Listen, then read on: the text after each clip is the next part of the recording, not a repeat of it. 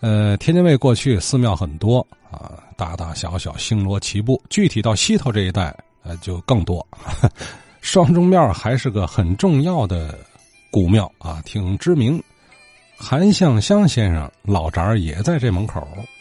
西头来讲呢，尤其这个荣丰屯这一块庙宇呢比较多，比较出名的呢有这么四座庙，一个呢就是双钟庙，一个就是如意那瑞祖堂，还有一个就是千佛寺。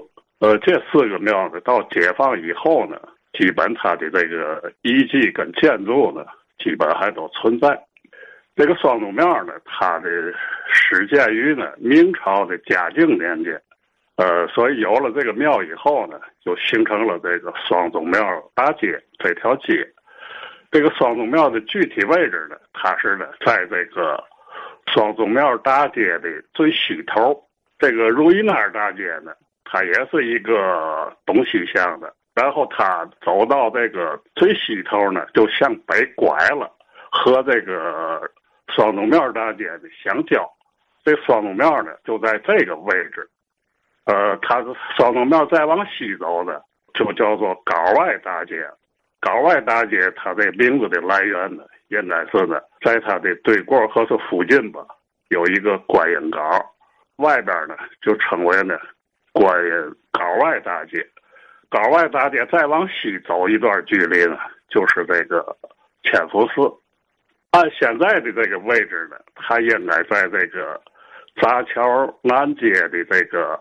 东侧吧，和这个现在的捷园道的这个交口的这个位置，有那么一个新的小区。那个双钟庙呢，再往东走，对面呢就是现在的街园道上的，那就是雷祖堂。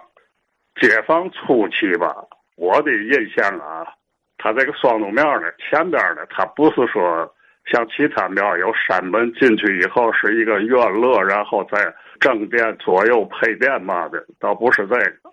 他这个双龙庙呢，它是坐北冲南，正门呢就是一个殿，它的这个中间呢就是一个穿堂的这个，就进到庙庙的院子里边去了。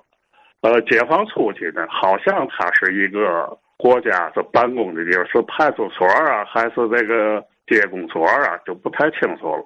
但是它的后边后院跟那后殿呢，办过一个学校，学校走的门呢是在它东面的这个叫做双庙东胡同吧，有那么一个偏门，好像那个学校呢走这个门。